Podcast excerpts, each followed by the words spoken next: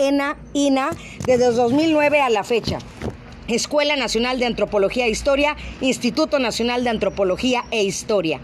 Directora de la revista Historias de INA desde agosto de 2015, Dirección de Estudios Históricos.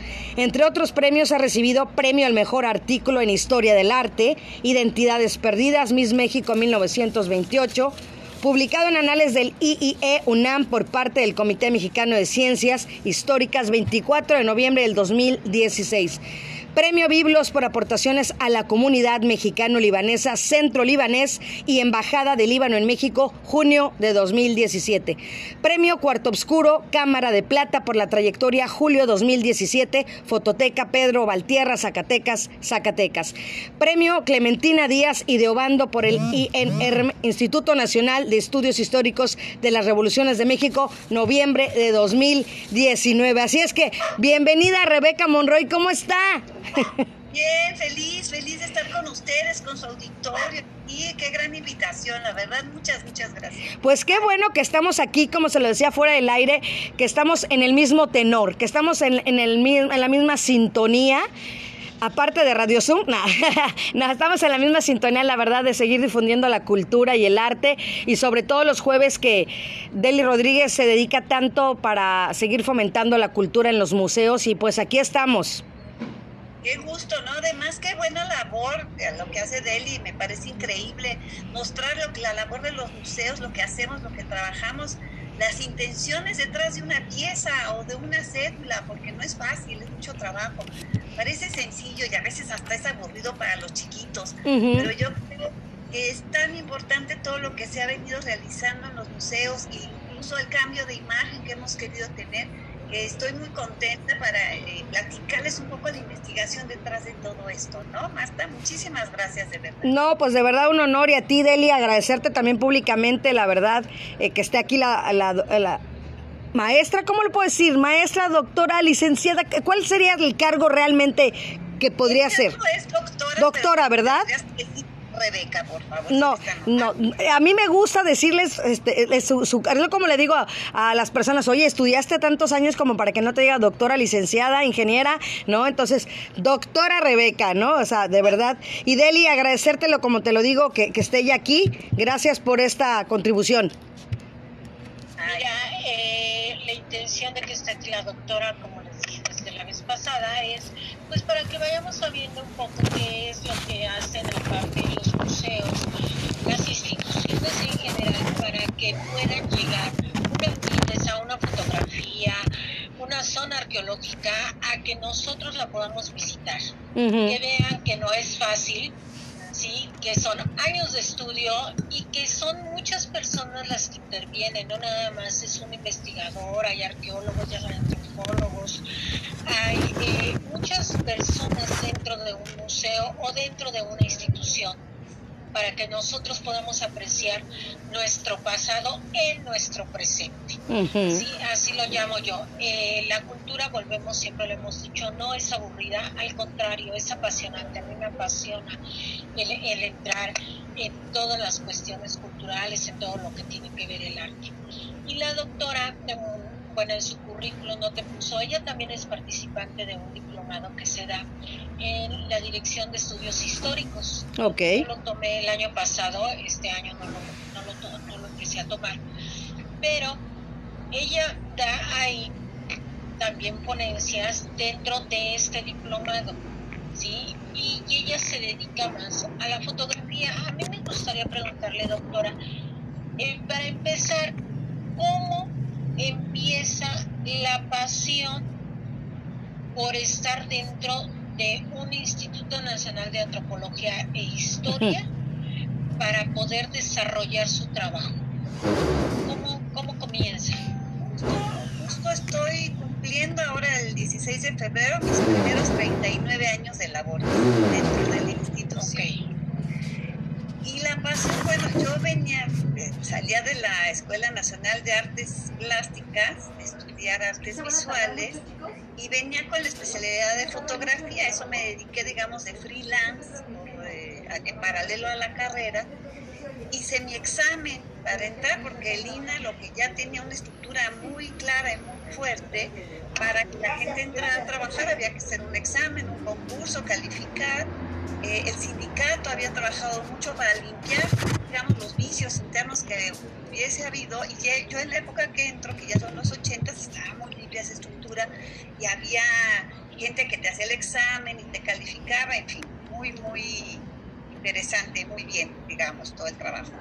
Entonces realicé... Bienvenida al... Entro en febrero de Julie Montañez. saliendo de la Academia de San Carlos o de la ENAP, y entro como fotógrafa de bienes culturales, ¿no? ¿Qué es esto? Pues eh, me toca hacer eh, fotografía arqueológica en lo que era el departamento, en, no era dirección en ese momento, Gracias, registro arqueológico.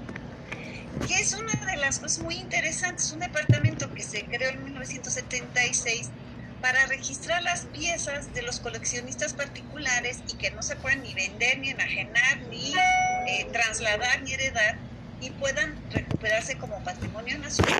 Ellos saben que están en la norma. Entonces, bueno, entré ahí, trabajé durante nueve años. Eh, era una labor ardua porque había que estar fotografiando cada piececita con una pizarra, con, ¿no? con una regla, luego hacer las cédulas, en fin, eh, importante labor, pero muy mecánica de alguna manera. Y yo traía una inquietud muy fuerte de creatividad, de participar en otros ámbitos. Cuando estaba yo como fotógrafa, trabajé para el Museo de las Culturas durante un año, cosa que me encantó. Wow. Que podías fotografiar desde cabezas de jíbaro hasta, no sé, banderas, a belices, a máscaras africanas, cosas maravillosas, ¿no? Y después trabajé en la Dirección de Estudios Históricos para un libro que se, llama sobre, se llamaba Sobre la historia del trabajo en México, con Emma Llanes. Y ahí estuve también cerca de un año bajo la dirección de Francisco Pérez Arce y me di cuenta que me gustaba mucho la investigación, ¿no? que ese departamento de, de estudios históricos, que fue después Dirección de Estudios Históricos, pues albergaba en ese momento yo creo que unos 60, 70 investigadores, estaba anexo al castillo de Chapultepec, ¿no? Y en teoría deberíamos de, de haber hecho la labor historial para el castillo, ¿no? Esa era la, la primera encomienda, digamos. Yo era fotógrafa en ese momento, me regresé al departamento de registro arqueológico, seguí trabajando como fotógrafa de bienes culturales y en un momento decidí que para mí era muy atractivo cuando realicé mi tesis, les voy a enseñar, esta es mi tesis de licenciatura, que es sobre tecnología alternativa en la fotografía, es decir, ¿cómo haces foto sin Kodak? ¿Cómo haces sin una cámara, cómo haces foto? ¿no? ¿Cómo tienes una caja de cartón gigante, le pones un hoyito enfrente, ya tienes una cámara? Nada más tienes que poner una superficie que sea sensible a la luz para hacer imágenes. Entonces, con eso me dediqué cuatro años para sacar mi tesis de licenciatura. Y de ahí dije, no, bueno, esto de la investigación de fotos está increíble. No había nada, nadie había vendido el diente, nadie había trabajado. Había unos articulitos por ahí. Empezaba una cosa que se llamaba Consejo Mexicano de Fotografía para los fotógrafos, ¿no? Y pensé, dije, no, bueno, esta área está fértil. Es una chulada entrar a la fotografía, pero a su estudio, a su análisis, ¿no? Entonces, gracias a esta tesis que me publicó años después el INA, inicié este camino hacia la investigación con fotografía, que esa era la gran novedad. O sea, se combinaron las dos cosas. Ahora sí que se te pusieron las dos cosas en el camino. Como les digo, generalmente me, me gusta mucho, doctora Rebeca, eh, los invitados que tengo yo en Radio Sum MH generalmente van en un camino su historia de vida y a la mera hora de verdad dudamos luego a dónde vamos, qué queremos, qué sentimos y la vida misma, Dios, el Ser Supremo, quien ustedes crean, nos ponen eh, el caminito. Entonces es padrísimo cuando vas de cierta forma y de repente, ay, me desvié, pero encontraste tu ruta y eso es lo más bonito, que, que se hayan combinado estas dos cosas. Claro, claro, porque además es fue muy difícil porque en la época la fotografía como ahora pues era muy desdeñada, ¿no? Entonces los investigadores ¿cómo la foto? La foto es, este, pues, es la sirvienta de las artes, ¿no? O nada más ayuda, o, o sea, la foto no es, no es el gran arte como la pintura o la escultura, ¿no? Es así, son artes de adeveras, son fotitos que cualquiera hace, cualquiera hace clic. Entonces, con ese estigma, con esa cosa en contra, había que luchar. Yo tenía compañeros que cuando yo tenía así mis fotos extendidas en el escritorio decían, ay, te la pasas viendo monitos. ¿No? Pues sí, pero está bien bonitos, sí, son monitos muy bonitos y hay que buscarle sentido. Y esa fue la gran dificultad, porque ser técnico, fotógrafo, bueno, cualquiera, según ellos, que no es cierto, es bien difícil. Y ser investigador con fotografía uh, era súper mal visto. Entonces hubo que labrar camino, hubo que traer machete y cortar, ¿no? Hierba. Y, y luego siendo mujer. Todavía. Eso es a lo que yo iba a preguntarte, doctora. Eh, ¿Qué pasó? Por ejemplo, nosotros acabamos ahorita de festejar el Año Internacional de la Mujer, pero me imagino que en aquel entonces eh, qué dificultad hubo. la fotografía pues realmente también era algo para hombres. Era muy rara la mujer que tomaba fotografías. Entonces me imagino yo eh, algo nuevo, más aparte del ser mujer, ¿qué tanto, qué tanto el ser mujer te dificultó también eh, el seguir adelante? Sí, sí, sí, sí tenía sus, digamos, sus caminos torcidos, ¿no? Porque ser mujer, haber estudiado en la universidad, ¿qué te pasa? ¿Cómo crees? Porque los fotógrafos casi todos se hacían en el camino, ¿no? Aprendían de otro fotógrafo. Pues, ay, tú vienes de la escuelita. Entonces tampoco era muy bien visto. Cuando yo entré a trabajar allí el departamento, pues eran puros, la mayoría eran hombres, que yo recuerde mujeres fotógrafas, tal vez en Pachuca, en la fototeca, ¿no? Eh, pero en la Ciudad de México, Alicia Humada, ¿no? que se convirtió en una de las grandes fotógrafas y se fue a, Pachuca. Y las demás eran, no había, era un ámbito muy masculinizado. Además yo trabajaba fotografía documental, me iba en las tardes a tomar las marchas y manifestaciones y de los de, las los gays y las lesbianas y de pro del aborto y en contra del aborto. Y estaba ahí, tome y tome fotos para todos lados, de las marchas de los médicos, en fin. Ah, pues mucho, ¿no? Nada más cargar el equipo, correr, alcanzar. Hubo en algún momento que hasta golpes tuvimos, y sí, el esfera era ¿no? muy fuerte. Como, eh, ya fotógrafa en registro, pues me acuerdo que entré al cuarto oscuro, entré a lo que era la zona, era zona de hombres. La pared enfrente, entrando en la puerta, estaba llena de viejas encueradas, ¿no? Como taller mecánico, literal. Entonces yo así, de tiernita, 20, 21 años, era como de qué, ¿dónde, vine a caer? ¿Dónde estoy? Oye, ¿qué hago aquí? Era así como muy contrastante, muy fuerte. Y luego me acuerdo que uno de mis colegas, ya un señor mayor, tenía un librito ahí muy bonito y lo abro, lo empiezo a leer y la portada era una, pero era una novela porno erótica y no tiene no me voy a ver, señor, estaba duro, estaba duro. Pero bueno, eh, por suerte, eh, pues vas librándola poco a poco, porque si no es fácil. Y era la época de, un, de esta segunda oleada del feminismo, ¿no?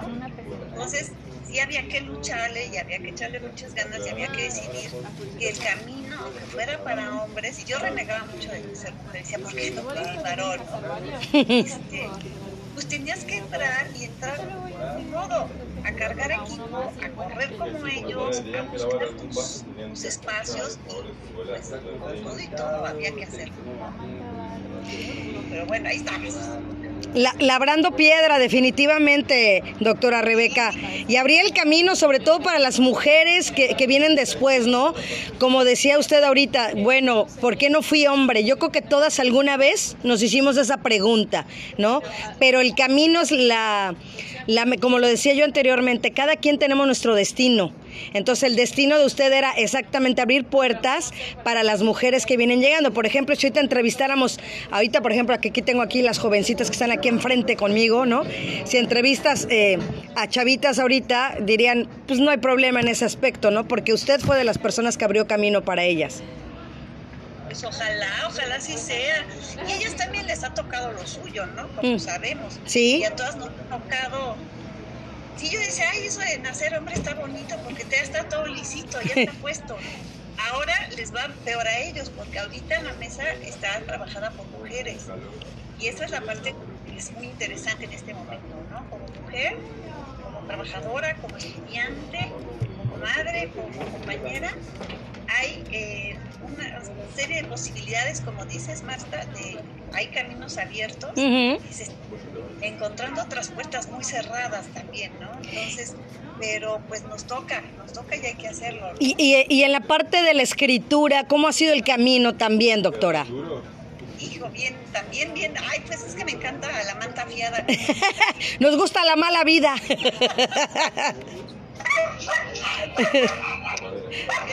Deli Dogs. Este, pues eh, también en la investigación no había el uso de la fotografía como medio documental, estético e histórico, ¿no? Entonces había algunos que habían abierto, no sé, este, sobre todo teóricos extranjeros, habían abierto libros maravillosos, ¿no? Este, Giselle Freud, Roland Barthes, ¿no? Pero en México algunos maestros estaban abriendo las puertas a la fotografía, como el doctor Aurelio de los Reyes o el maestro Torres Michúa, pero eran muy poquitos, ¿no? no veían futuro en eso. Entonces, sí fue buscar los elementos para darle su lugar fotografía como medio expresivo, como medio documental, como informativo y con la capacidad de narrar historia. Y eso es a lo que nos hemos dedicado, pues como una segunda generación de fotohistoriadores, digamos.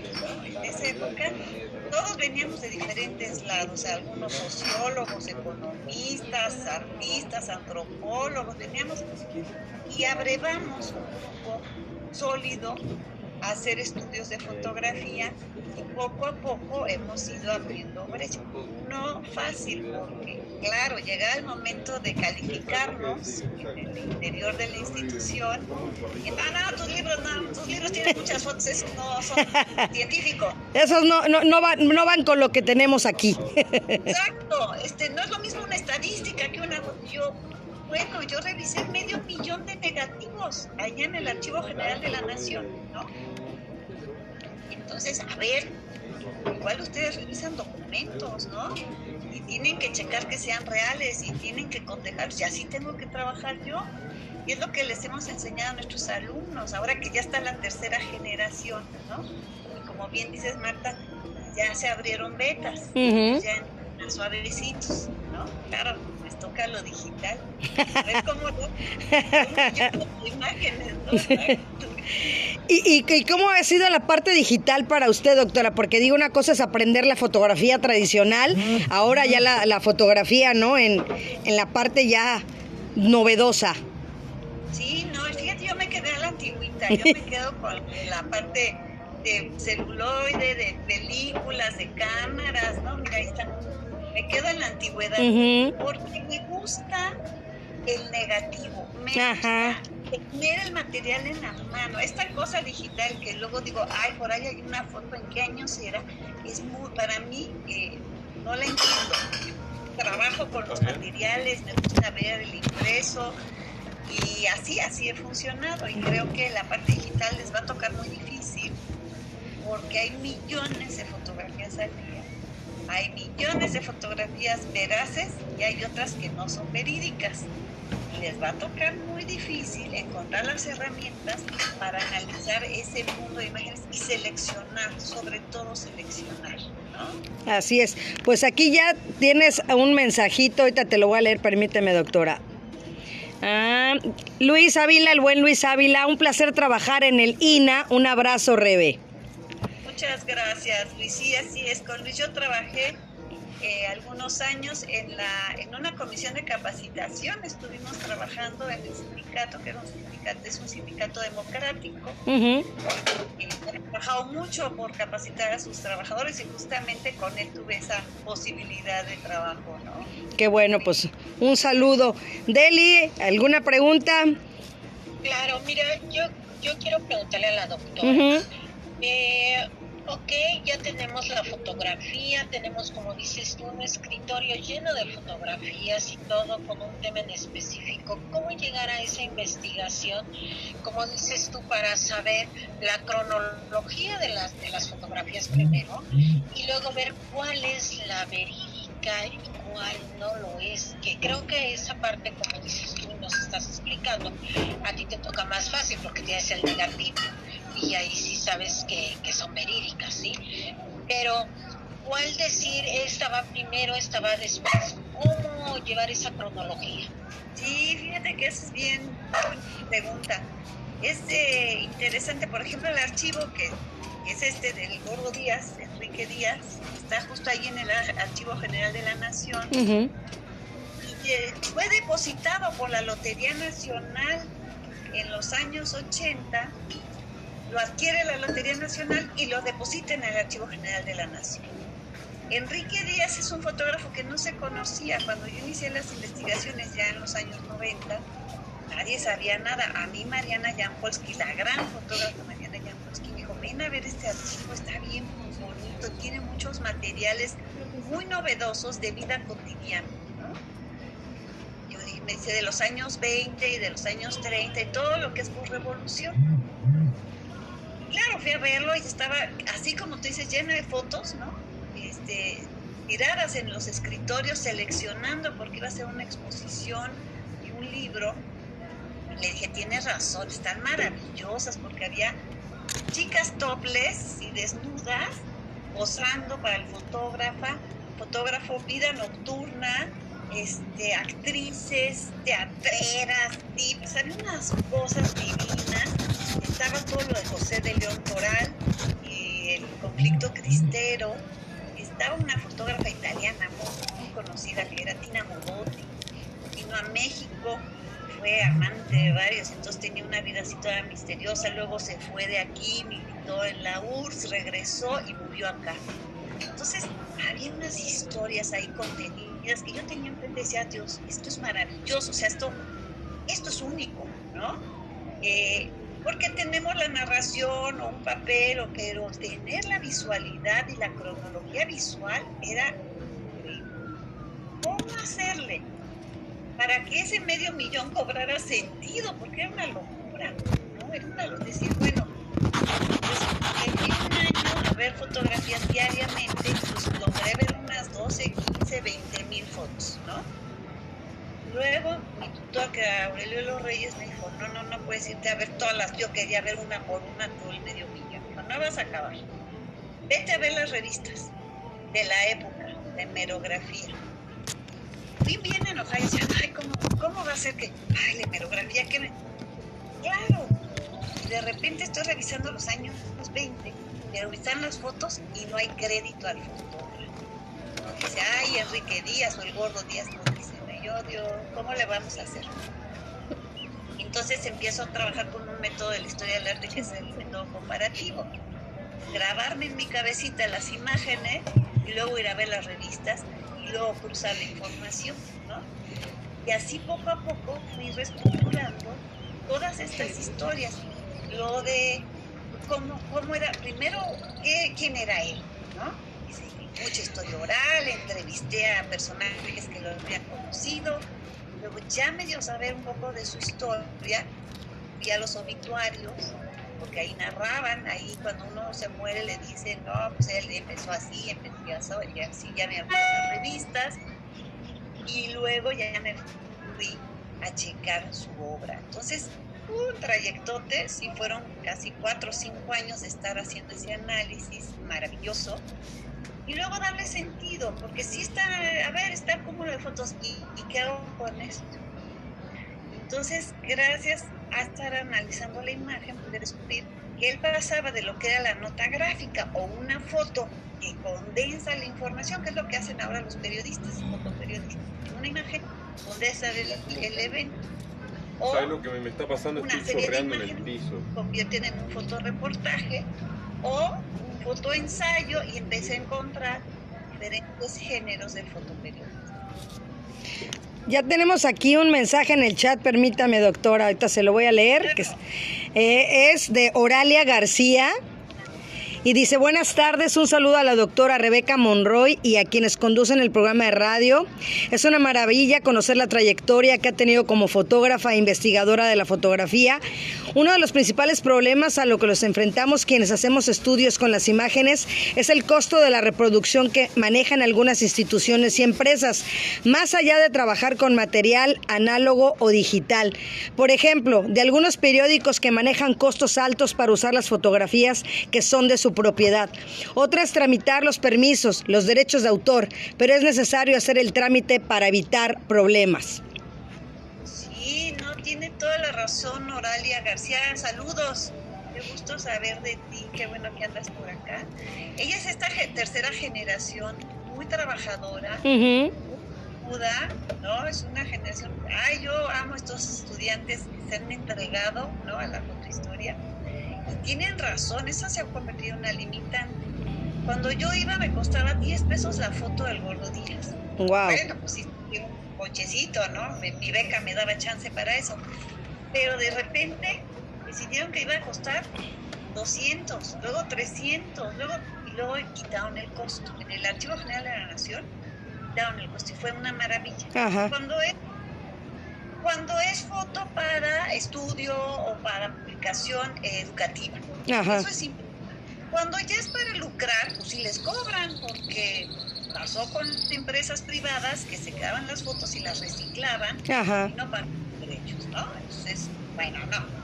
Aquí sí hay que tener un orden. Si usted va a recibir, si usted va a recibir dinero por esto, pues también pague. Ahora, sí hay muchas instituciones que están cobrando demasiado. Los periódicos.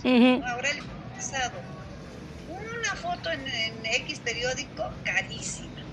No te dan el permiso. Si quieres publicar 10 para mostrar la secuencia de tu fotógrafo y no te dejan, dices, ¿qué hago? ¿No? Las narro, las que hago historias de arte para ciegos. Sí, sí.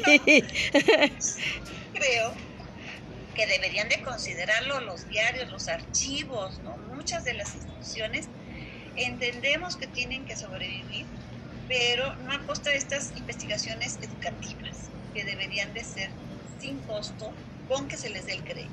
¿no? creo yo. Claro, porque hay muchos gastos durante cuando uno está estudiando, ¿no? Entonces creo que será un muy buen apoyo para por parte de, de las personas que están con la facilidad de poderlo lograr. Entonces, digo, de por sí, gastos de libros, ¿no? De cuadernos y todo. Entonces, y ahora con la tecnología, pues tienes que tener una buena computadora, tienes que tener un buen internet, ¿no? Porque antes era pues los traslados y todo eso, el transporte, ¿no? Y ahora pues tienes que tener realmente de verdad un muy buen internet y una buena computadora y un disco duro y escaneos. Todo eso te cuesta. Sí, sí, sí. Costando producción, entonces sí, sí creo que sería Y además ya sí están digitalizadas, muchas de ellas podrían abatirse los costos, O sea, que tengan algo simbólico, está bien, pero eso sí podría bajar los costos y creo que sería para beneficio de la fotohistoria y la historia de la fotografía.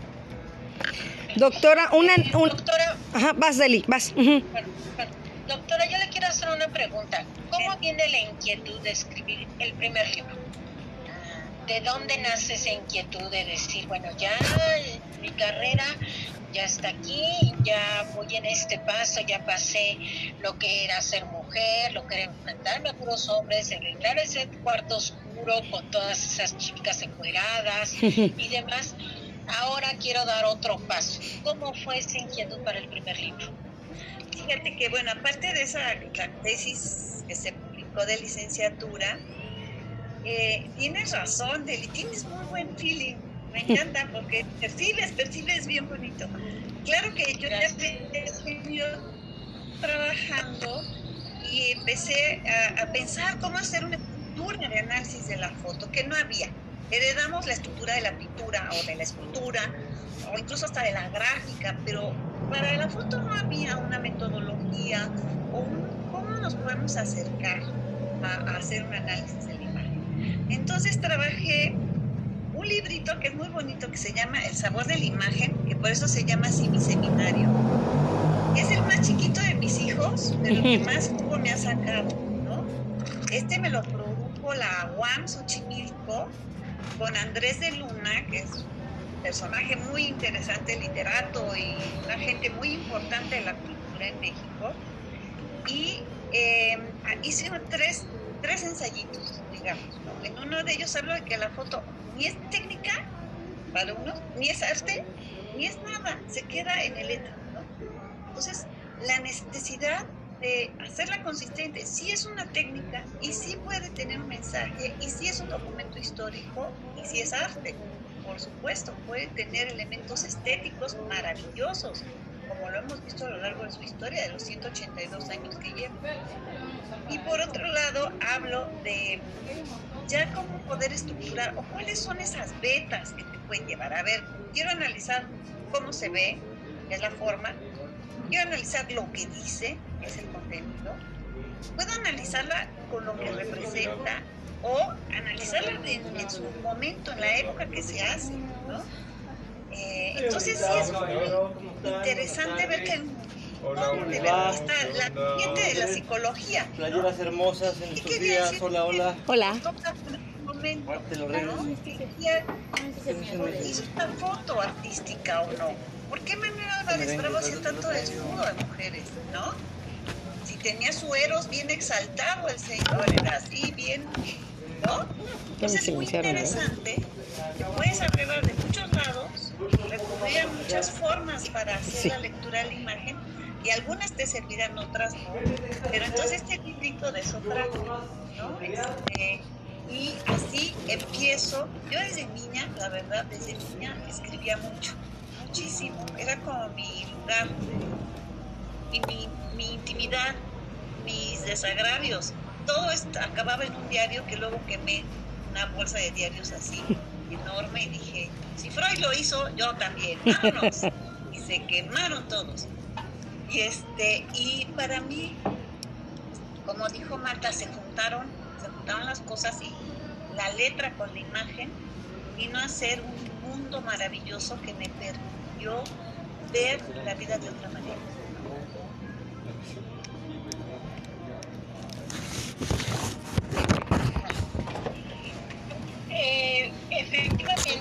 Siempre, inclusive las personas que en algún momento queremos tener algún recuerdo, pues acudimos a la foto.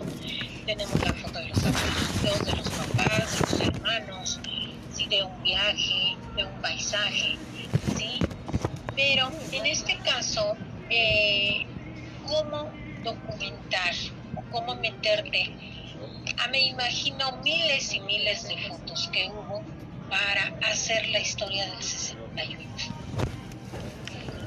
¿Cómo poder llegar a, esa historia con tantísimas fotos? Pues mira, es interesante porque justo Oralia García ha trabajado ese episodio y Alberto del Castillo desde la fotografía, ¿no? Y hay otra chica Beatriz Argelia, que la trabajó en la fotografía del 78 y las mujeres. Es, una chulada, porque ves las fotos de las chicas con minifalditas y con blusitas y sus peinaditos y sus bolsitas en las manifestaciones, ¿no? O sea, es una cosa maravillosa ver cómo iban a las marchas, cómo las aprenden en la UNAM, ¿no? Y pareciera que en su momento, en el 68, muchas fotos quedaron soterradas. Salieron algunas en prensa de los hermanos Mayo, de Héctor García, o de algunos otros fotógrafos, pero quedaron muchas congeladas a los lados porque no le convenía al régimen que se viera lo de la matanza del 68. Yo me acuerdo que mi padre, eso a mí sí me marcó mucho, decía, es que sí pasó, sí hubo y no lo están demostrando y las imágenes lo podrían demostrar, ¿no? Mm. Y las fotos que salían muchas veces con los pies de foto de estos muchachos con ideas extranjerizantes que vienen a alterar el orden, todo era al revés. Bienvenido Carlos Díaz. Y yo creo que se ha ido descubriendo el archivo que trabaja Galia, que Teresa Ortiz. se llama El Mariachito, es una chulada Carmen de archivo, Gómez. que es el fotógrafo de Echeverría, que no es poca cosa. Luis Martínez. Entonces él fue con la mirada desde el poder, como lo llama ella, a captar estas imágenes. Y luego, pues las tenía Echeverría, luego se quedaron en manos de Mariachito, luego llegaron a la UNAM y por suerte desde ahí se puede ver cómo desde el lado del presidencialismo se fotografió y esas sí ya dieron mucha luz de todos los eventos desagradables, de las desapariciones y de los muertos del 68. Me parece que a veces el fotógrafo que está de un lado puede proveer información del otro.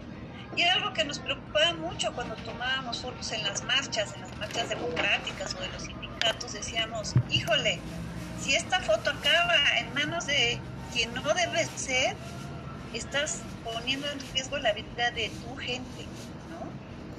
Entonces, ¿cómo tenías que fotografiar? Había veces que decíamos, vamos a tomar puros pies, vamos a tomar puras manos, no vamos a tomar rostros, ¿no? Para no poner en riesgo a la gente que tú querías o que estaba con, contigo. Entonces, yo creo que son vuelcos de la vida que sí la imagen puede favorecer y también ayudar a documentar o no un evento. ¿no? Depende de cómo lo manejen los medios. Me parece bien, bien interesante. Hay libros preciosos alrededor del tema. Doctora, y también el, el, el, el ver la fotografía, cómo, cómo separarla, cómo elegirla, en qué se basa para poder tener una fotografía ideal. Sí, caray, qué difícil. Fíjate que yo creo que hay dos cosas. Una es, hay fotos bien feitas, bien feitas, pero te van a documentar el evento. Uh -huh. Por ejemplo, de, en el archivo del Gordo Díaz hay del paredón cuando mataron a los que atentaron en contra de Álvaro Obregón, ¿no? El padre Proy, Seguravichis y todos eran unos este, eh, que eh, acusaron, eh, aprendieron, acusaron y fusilaron en una semana. Y aquí hay unas fotos que tiene hasta entrada de luz abajo, ¿no? Está el fusilamiento y abajo hay entradas de luz y puedes decir, hijo, está re fea la foto, pero lo documento. Y documenta el momento en que cae el cuerpo y documenta cómo abre el padre Pro los brazos y documenta toda esta historia. Entonces wow. pueden ser feas o mal hechas, pero son súper documentos, ¿no? Y hay la otra parte que hay fotógrafos que tienen una experiencia visual, con una, se fueron leyendo y viendo fotos y se fueron en el camino aprendiendo, porque si no, no las vendían ¿no? Uh -huh. ¿Cuál era el gol de un fotógrafo? Hacer portada uh -huh. del diario, de la revista, o sea, ese era su, su mejor éxito, ¿no? Y entonces tenían que ir observando qué se hacía, qué se publicaba y cuál era la mejor imagen para ponerla en las portadas. Entonces se iban esmerando en hacer una mejor eh, gramática visual, una mejor caligrafía visual de sus fotos. Pues si eran feitas, pues iban para adentro. Iba la fecha. Sí, si, no, igual, si no, no está muy buena tu foto, te vas para interiores. Entonces, creo que hay fotos estéticamente hablando maravillosas. Está la de Pedro Valtierra y las mujeres de Soyep, donde avienta una mujer a un soldado. ¡Wow! Y está el hombre cayendo así y ella empujándolo. Y es maravilloso, estéticamente es bárbara y como documento es bárbaro. Y eso es lo que hace un buen fotógrafo. Ya entrenado, tener las dos cualidades, ¿no? Creo que ahí, está, ahí radica, ahí radica. Adelante, Deli. Y yo creo que tu trabajo, en sí te felicito, es muy interesante. Y el que todos los que nos están escuchando ahorita sepan que no nada más el Instituto Nacional de Antropología e Historia pues se dedica a museos, sino que también edita libros de diferentes títulos, sobre diferentes cosas. Eh, hace rato estaba yo pensando qué tan importante es la fotografía y a lo mejor tú nos puedes sacar de esa duda sobre el patrimonio cultural, sobre todo ahorita que hemos tenido estos averías de estas mujeres sobre nuestro patrimonio histórico. ¿Qué tan importante es que tú en una fotografía plasmes cómo eh, estaba una puerta de Palacio Nacional antes de que pudieran atentar en contra de ella? Tú dime, ah, tú llegas a a tener esa visión de la importancia que tiene tu trabajo? Sí, claro, ¿no? Y de, el mío como fotohistoriadora y el de los fotógrafos además, ¿no? Que aprenden en ese momento, que tienen esa posibilidad o que han tomado las imágenes de ese patrimonio tan importante. Estrella Martínez, gracias por estar aquí. A lo largo de la historia de la fotografía, esa ha sido una de las eh, tareas de la foto. Luis, Luis García. Tomar fachadas, tomar, digamos, el, los sitios como están, el paisaje urbano y el paisaje rural. Igual Enrique Pérez Díaz, gracias. Mucho paisaje rural, no te pierdas, estamos con museos. Los pueblos, ¿no? Que vemos fotografías de Mariana Jampolsky en cierto lugar en Ixmiquilpan de que ya no está la iglesia, que ya se cayó, de que ya se, ¿no? La cúpula con los terremotos también, ¿no? Entonces sí se convierte en un patrimonio muy importante la fotografía eh, sí duele pues que se lastimen ciertos patrimonios, pero yo también entiendo el enojo de estas chicas, ¿no? Cuando dicen, es que ni una más, ni una muerta, ni una desaparecida, y están en la rabia plena porque parece que no se solucionen las cosas. Creo que hay que institucionalizar la petición, creo que hay que ir sí a que se arreglen, creo que tenemos que encontrar soluciones conjuntas, ¿no? Para que no pase esto, ni se deteriore uno, ni las chicas sigan en una demanda con mucha angustia. Porque sí está muy cargado el ambiente eh, sobre esas condicionantes que tienen como mujeres, y más en pandemia ha sido muy duro. Entonces entiendo la desesperación, no lo justifico, y sí sé que la fotografía como documento nos va a permitir o construir o reconstruir, pero también documentar lo que está pasando. Entonces creo que ah, confluyen estos dos elementos muy importantes, que es soy documento, soy historia y soy arte, o sea, soy estética y aquí estoy como patrimonio nacional resguardando lo que es este país también, ¿no? que es muy importante. Eh, otra pregunta que yo te quería hacer, doctora, es eh, muy fácil. Eh, de tus hijos, de tus 10 libros que tienes, ¿cuál es el favorito? Porque siempre tenemos un hijo favorito.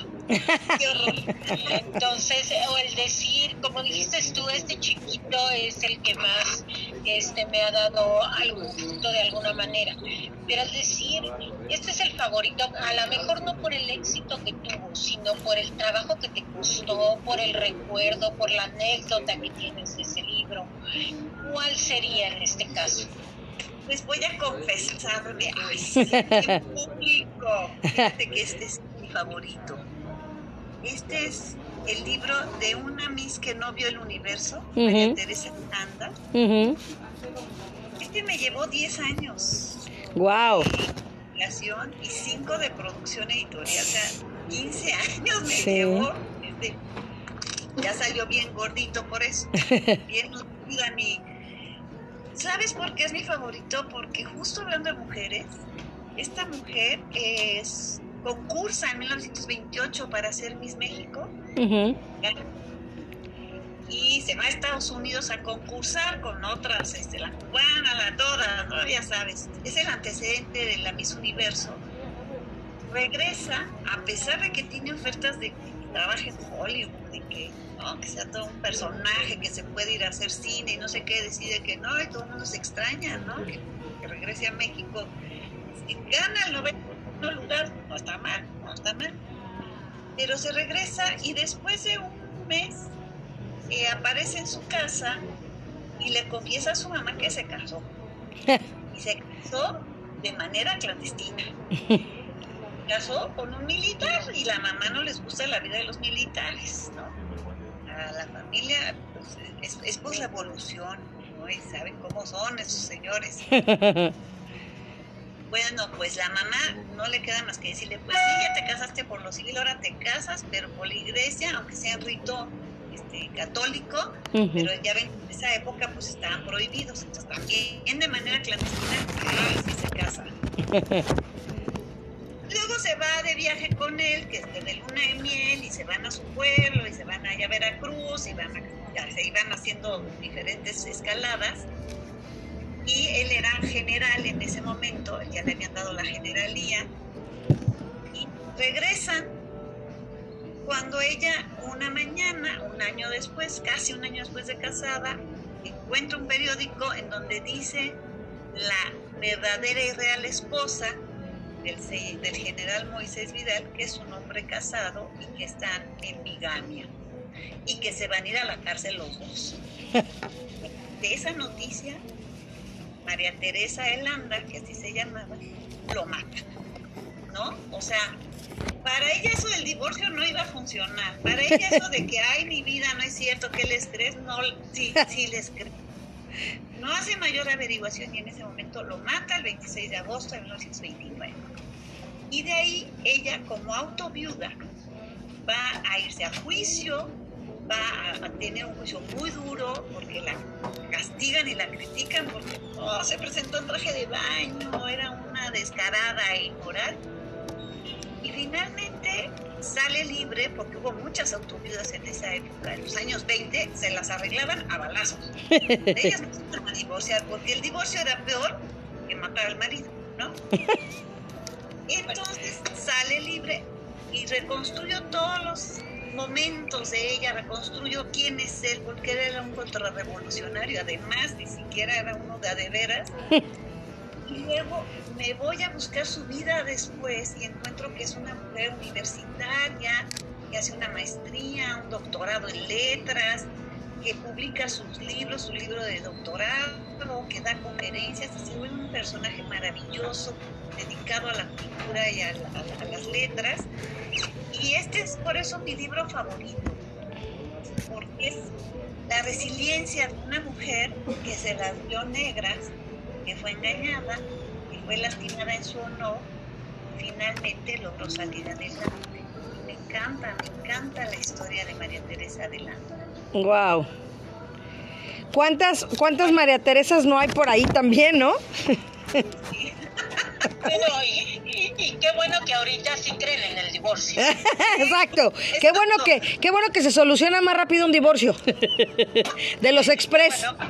qué bueno, sí, para que pases para eso nada. No, porque además eh, después de ella es el último juicio popular y este sale libre y a partir de ahí van a cambiar la ley para que sean mucho más castigadas las mujeres.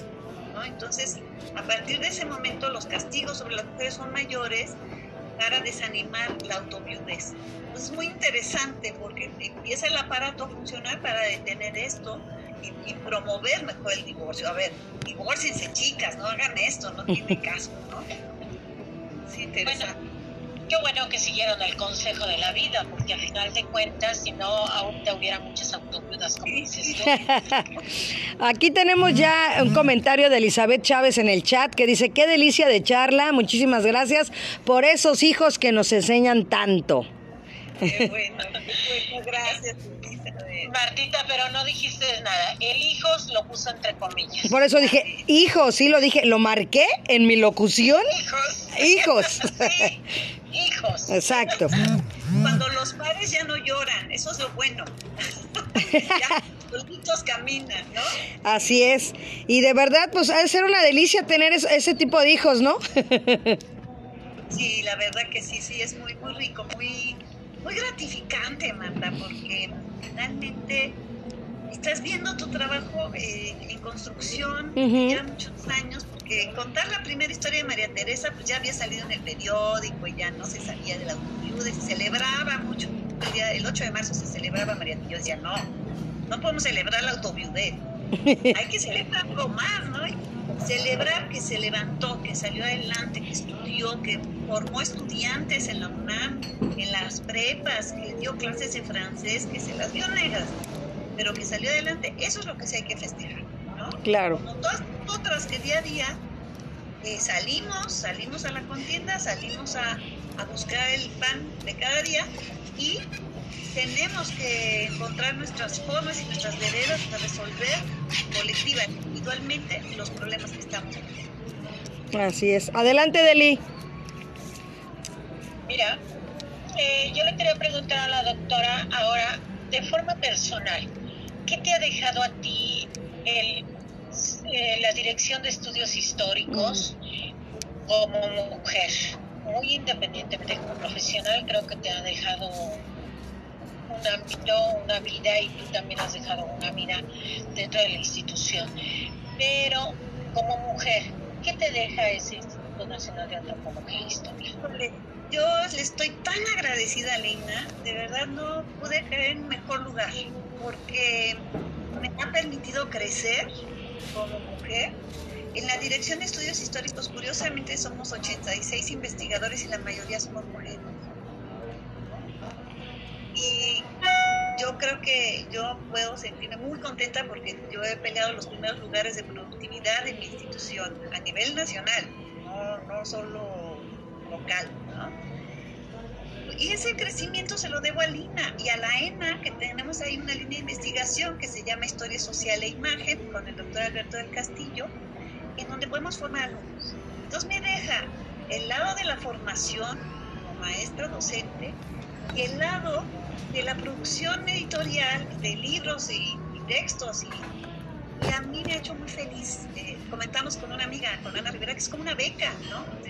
puedes venir, trabajar, hacer lo que quieres, estudiar lo que te gusta y además te publican, ¿no? Entonces sí es una institución muy generosa, muy, muy generosa, a pesar de las restricciones, porque hoy todos tenemos que apretarnos el cinturón, ni modo, no hay restricciones que tenemos que seguir, pero podemos funcionar y tenemos estas oportunidades de tener entrevistas, de hacer nuestros seminarios.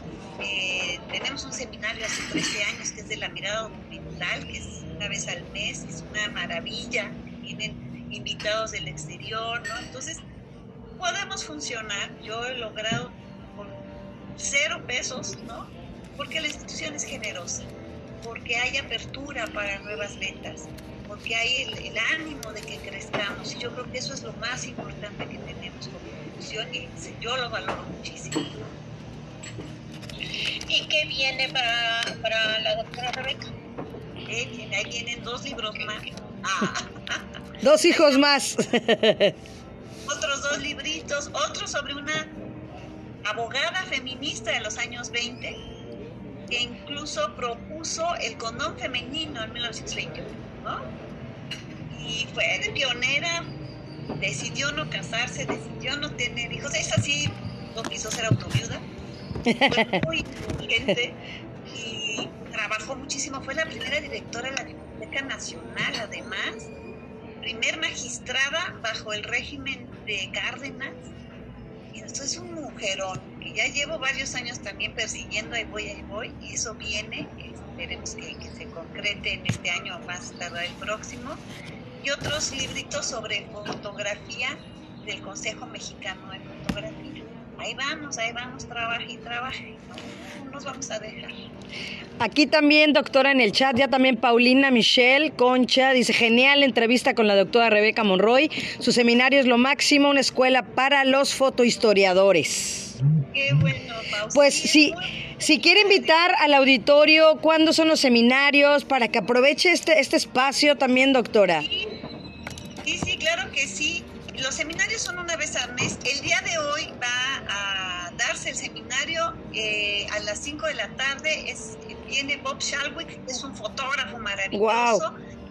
Este, nos habla de su archivo y de cómo se está organizando ese archivo, que ya tiene muchos años. Él trabaja mucho con grupos indígenas, eh, la Tarahumara y todo esto. Entonces, si gustan, yo a ustedes les doy el link para que puedan acercarse, el correo de quien nos, nos ayuda a organizarnos y si les interesa a los demás, les pasamos la información del día de hoy y para los siguientes eh, eventos. Claro que sí, porque es importante, como se lo decía desde el principio del programa, ¿no? Que sigamos unidas fomentando la cultura, el arte, los museos y a ver también, Luisito nos vuelve a poner un mensajito, permítame, dice eh, que nos diga cuáles son sus tres fotógrafos favoritos, mexicanos o extranjeros. Venga, doctora. Me gusta, el Enrique Díaz, lo amo, el gordo Díaz, me encanta me gusta una mujer de los años 20 que se llama eh, María Santibáñez, es de mis favoritas, fotos así todas bucólicas, todas así, uy, no, todas barrocas. Y me gusta mucho, hay las chicas de ahora, las fotógrafas ahora que están en la friega cotidiana eh, como fotoperiodistas. Hay una chica que se llama Lucía Mejía, me encanta y hay varias allí que están ahorita en la palestra que me parecen muy importantes que hay que empezar a seguir a las jóvenes fotógrafas. Perfecto, Deli. ¿Con qué concluimos? Ya estamos. no me queda otra cosa más que agradecerle, doctora, el haber aceptado esta invitación, a Luis Ávila por haber sido al contacto. Sí. Y de, todo esto nos queda eh, más que reiterarle nuestra admiración porque usted fue una de las personas que luchó por algo en concreto que quiso en la vida y lo logró. Muchas felicidades por eso, por esa mujer tan hermosa que es ¿sí? y que siga adelante con estos libros, con estos hijos que día a día van enriqueciendo su vida y van enriqueciendo además la vida de los demás. Muchas gracias, Deli Rodríguez, Marta Valero, son un par de mujerones. Gracias por el programa maravilloso, mucho éxito porque lo van a tener, porque hablar de los museos, hablar de nuestras instituciones es muy importante recuperarlas. Muchas, muchas gracias. Pues muchas gracias, doctora Rebeca. ¿Con qué se despide? Déjeme ver otro comentario de Luisito y, y mientras vaya pensando ¿Con qué, qué mensaje nos va a dejar para todos los que nos están escuchando? Dice, felicidades por la, entrevista, excelente. Y bueno, pues también, eh, pues gracias de verdad a todos los que estuvieron conectados el día de hoy, y ya sea por Facebook o ya aquí también en, Zoom. ¿Y con qué se queda el día de hoy, doctora? Pues me quedo muy contenta porque el encierro nos permite estas cercanías que a lo mejor no pudimos lograr en otro momento. Me quedo feliz de poder decirles que hay caminos que hay que abrir, sí, que la fotohistoria es maravillosa, que la fotografía nos da mucha vida que sigamos trabajando, porque es lo único que nos hace crecer. Y agradecerles a ustedes dos este contagio enorme de ser mujer y de ser cada día mejor. De verdad, muchísimas gracias. Son preciosas las dos, de, verdad. Muchísimas gracias, gracias Luis, de verdad también te mandamos un abrazo y gracias por el contacto. Y para mí, un honor el haberla conocido, el, que haya estado aquí, doctora Rebeca. Gracias, Deli, como siempre, y agradecerles a todos que pues sigan todos los jueves museos una hora, o sea, de verdad, esto surgió, déjame platicarle, doctora Rebeca, el programa se transmite lunes, miércoles y viernes, 12 a 13 horas horario de la Ciudad de México, y los viernes empezamos a meter un poquito en museos. Entonces ya al ratito ya se fue extendiendo, se fue extendiendo y entonces surgió y nació los jueves de museos. Entonces eso habla que la gente está interesada, que está ávida, que quiere comer museos. Entonces eso está padre, a mí me gusta. Sí, qué bueno, qué, qué bueno. Los museos son un gran lugar y hay que hacerlos a la distancia. Muy bien, felicidades. Así es, y bueno, también agradecer a Paulina Michelle dice, buena iniciativa, ¿cómo podemos tener acceso cada semana? Es el mismo enlace, Paulina, el mismo enlace para tanto lunes, miércoles o viernes, que estamos igual de 12 a 1, con diferentes artistas, pintores, arquitectos, cantantes. Los jueves de museo es el mismo. 856-9495-8964. El mismo que tienen, el mismo código de acceso, la misma identificación. Entonces, sean parte de la familia Radio Zoom MH, ¿verdad, Eli? Claro que sí, nosotros los invitamos y recuerden que el próximo jueves, bueno, vamos a tener una parte más de cómo se fundó la Ciudad de México y aparte tendremos el Museo de Geofísica, ¿sí? Para que eh, nosotros hablamos un poquito aquí, doctora, de los museos que están dentro de la alcaldía Miguel Hidalgo, ¿sí?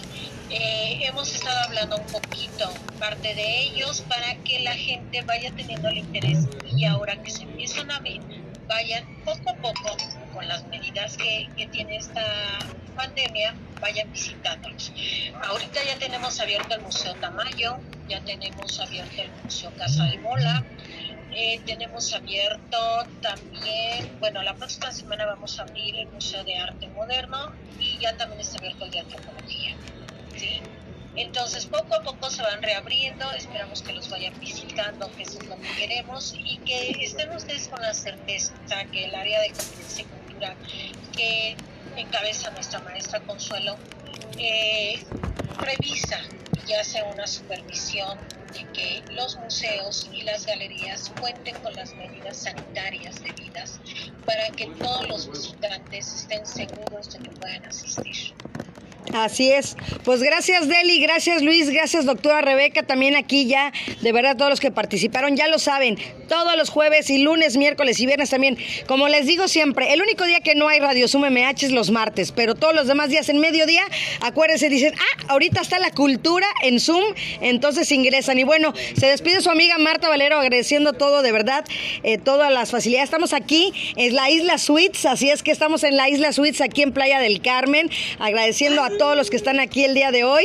Y bueno, pues me despido y, agradezco de verdad que me facilitaron estar el día de hoy por aquí. Y pues los veo mañana porque mañana va a haber